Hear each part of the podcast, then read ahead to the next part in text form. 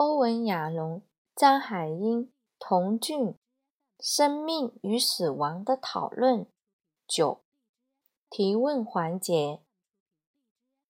童俊，我们很多问题过来了，我真的感受到了存在主义大师的风采。存在既合理，而且你很年轻，对任何东西是开放的。现在有很多问题来了，我要提，这是我想问的问题，也是听众想问的问题。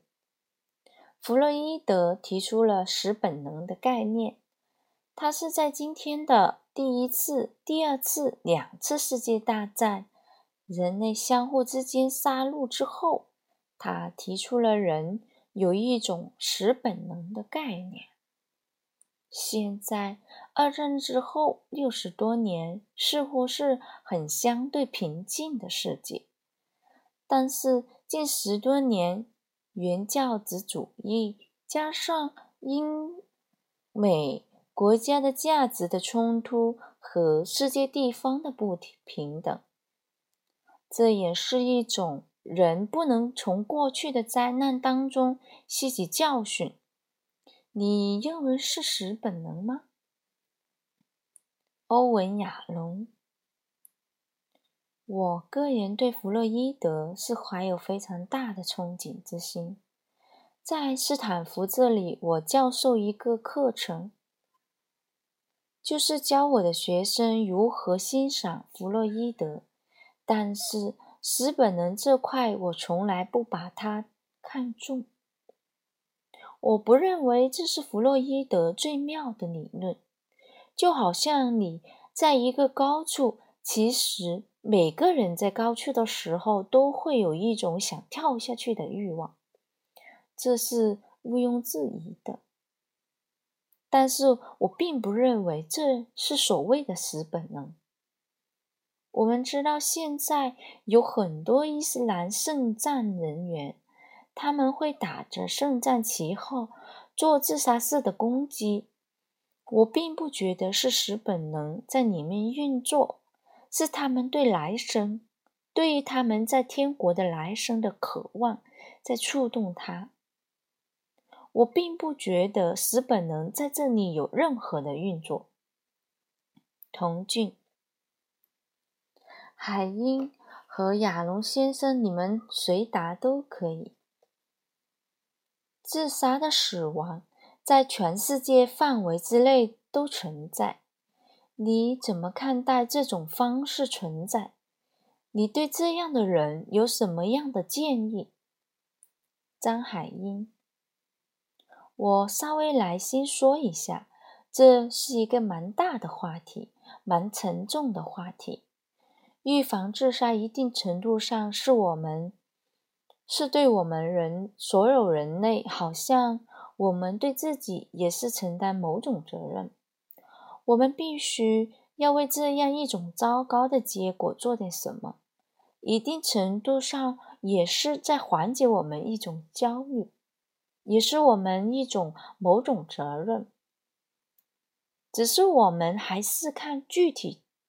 涉及到自杀的问题，各自的背景原因不一样。虽然我们不得不面对，做个做了努力，可能也不见得能够防范。还有一些，我们更针对性的去针对对他的高危因素，去做一定的干预和预防。可能会起到一定的积极意义。欧文·亚龙，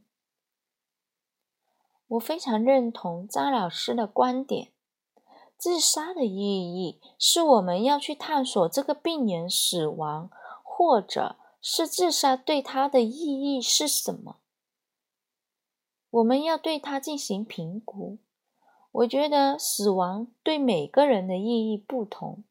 有一些老者，他们已经得了老年痴呆，他们渴望用安乐死的形式来结束自己的生命。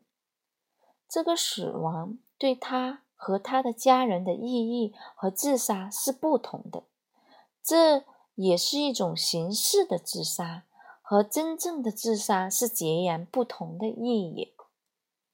我和自杀倾向的患者很远，我过去二十年很少跟自杀倾向的患者工作。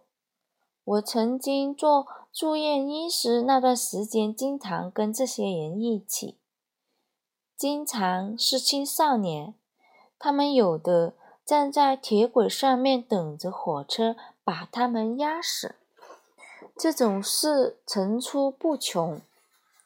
我觉得，当然跟这个群体工作的时候非常非常心痛。当时。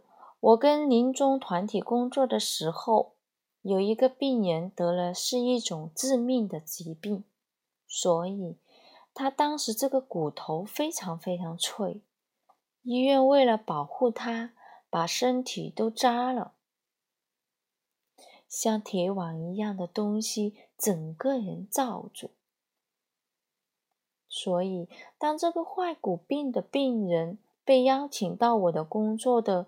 中学给他们做演讲，他说：“孩子们，当你们有一天再想去到铁轨上把自己撞死的时候，你们不要那样做。你们把身体给我。”当时这个演讲获得了非常大的反响。童俊。珍惜这个生命，珍惜这个存在。下面还有观众的问题。亚龙先生对不同年龄段的人谈论死亡的问题的时候，年轻人、中年人、老年人有什么区别吗？欧文·亚龙，我现在大部分是跟老年人的来访者来谈论死亡。我也会跟小孩子谈论死亡，但是我不会跟他们谈论死亡。我说是，我会说你对你宠物的离去，你感觉怎么样？你第一次参加葬礼的时候，你的体验如何？但是我相信，对父母们来说，解释死亡是非常难的。他们总是会加入一些天国或者来生的概念。我相信，对很多孩子来说，这是非常重要的一课。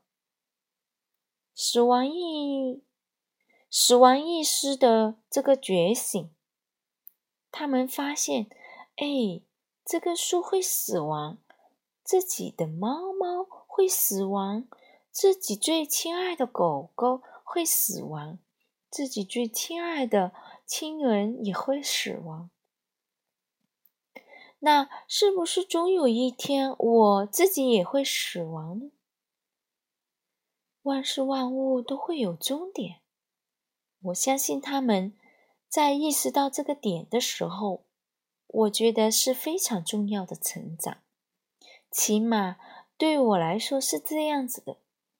但是我相信父母们对这个话题是非常焦虑的，他们寄望于天国，寄望于来世，寄望于宗教，但这只是为了减轻他们的焦虑。童俊，但你觉得父母该怎么做呢？欧文亚龙，这不是我的领域，我不直接跟亲子。这个领域工作，这不是我的领域，所以我相信我没有具体到跟亲子工作的经历，所以我无法给出具体的建议。我相信一个总的方向就是作为父母不要忽略这个主题，我们不要忽略孩子的这个问题，我们。需要能够给孩子这样的知觉，就是每个事物、每个人、每个存在都有逝去的一天，他们能够在早期获得这样的觉知，能够使他们获得更早与这个主题和解的机会。这是一种镇定。我们传递下去的是一种镇定感，一种平静感。当我们作为父母，我们谈论死亡的这种镇定和平静传递给孩子的时候，他们也会内化这种镇定和平静，以及应对死亡。这是人一辈子逃不出的两难：生和死。张海英。最后想分享的是，作为父母或者我们作为治疗师也好，最好的方法就是能够示范面对丧失，我们是怎样哀悼的。这是本身身教和言教的部分。欧文亚龙，我非常认同你的描述，这是言传身教的点。这是源泉身教的点，他们会看到我们身上这份镇定，从而获得这份镇定。实际上，我最近有一个经历，我的同学跟他一起上医医学院，他最近去世了。我在他的葬礼上发言，当时我和我的已经去世的朋友。还有他的叔叔，还有三我们三个每周，我们三个人每周日都会玩扑克。玩牌的时候，他的叔叔说今天不舒服，我们就会把急诊包打开，马上量血压。每次给他量一次血压都要收五块钱，但是他又是一个很会打扑克。很精明的老头，他很快就会把钱再赢回去。所以，我这个朋友他已经去世了。他的叔叔很早以前也去世了。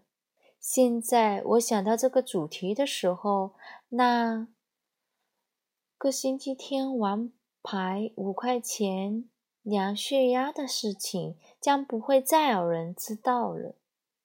这是我曾经辛辛苦苦构建起来的一个世界，这是我的一个意义的世界，而随我而离去，而随着我的离去，世界意义世界已经不存在，任何人都没有和我相同的意义世界。这是一种深刻的哀悼，所以人和世界是连在一起的。所以，当你死去的时候，你要知道你带走的是什么？是这个世界。你带走的是你平常闻的东西，你看到的东西，你听到的东西，你的所有。和世界的连接，也就是失去了。童俊，亚龙先生说到这句话的时候，我们觉得有点沉重，但是也道出了真谛：死亡是我们生命的一部分。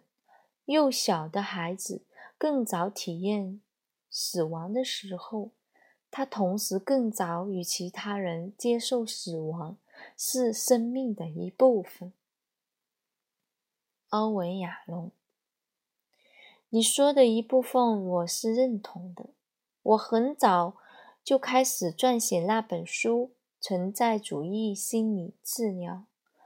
我知道那本书里面将绝大部分我的思索萦绕在死亡这个当题这个主题当中。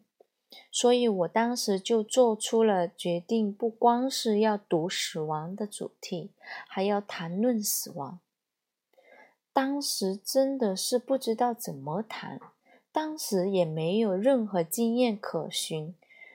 真正可以学习，就是跟正在死去、临终前的病人工作，这样给我真正直观的感受。对于我来说，当时这是一个优先的事情，跟临终关怀的病人一起工作。我再回来跟那些没有得绝症的病人工作。所以，你今天看我病人的名单。上面总会有两到三个这样的病人是得了绝症的病人。我其他的病人有可能没有得绝症，但总会有两到三个病人。童俊，我看到今天我们的时间好像已经过时了，我们占用了亚龙先生的时间。我回应一下。海英说的哀悼，哀悼就是说，治疗师也要做一个榜样。你去哀悼，我觉得今天亚龙先生以他八十六岁的高龄和我们谈了这么长时间关于死亡的事情，他没有恐惧，很坦然。我们从他的这个。我们从他的这样一个面对死亡的态度，我相信我们听众还包括我们自己。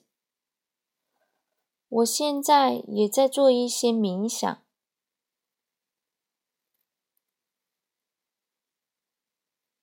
我相信我们听众包括我们自己，我学习到了很多。欧文亚龙。你刚才说的这一段，我不敢轻易认同，因为你刚才说我对死亡态度，现在死亡这个主题对我来说是深深的折磨着我。我每天晚上都会有焦虑，我每天晚上都会有痛苦，这个恐惧会每天潜入我的梦中、睡眠中。我现在也是在做一些冥想。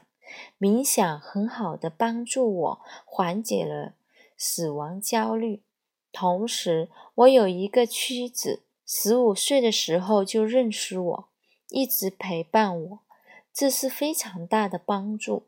我相信，如果我的妻子死去，我也支撑了，支撑不了多长时间。童俊。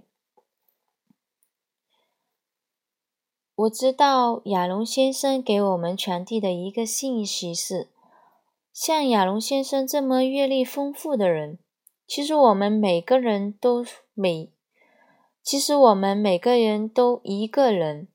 我们面对自己的死亡的时候，不管你怎么样，你都会恐惧，都会焦虑，这是非常正常的事情。你教我们的是这个，一个英雄。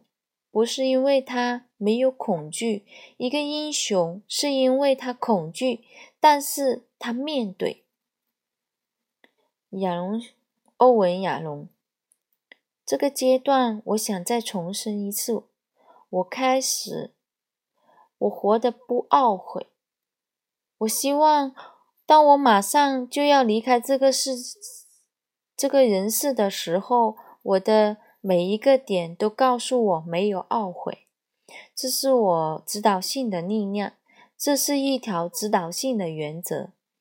对我来说，这是持续性若我不懊悔的事情，持续性让我满足的事情。我会继续见下去。我见我的病人，我绝不打算退休，然后我也绝不打算停止写作。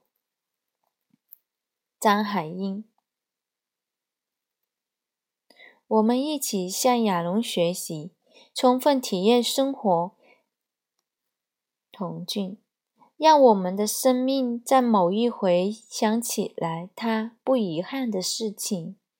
欧文亚龙，我很高兴你和中国的推，我很高兴你和我们的。中国听众能够问出这么深刻的问题，童俊，谢谢亚龙先生，谢谢海英，张海英，感谢心理层给我们搭建这个平台，给我们这个交流的机会。童俊，感谢心理层对中国心理治疗的贡献，感谢心理层请来亚龙先生。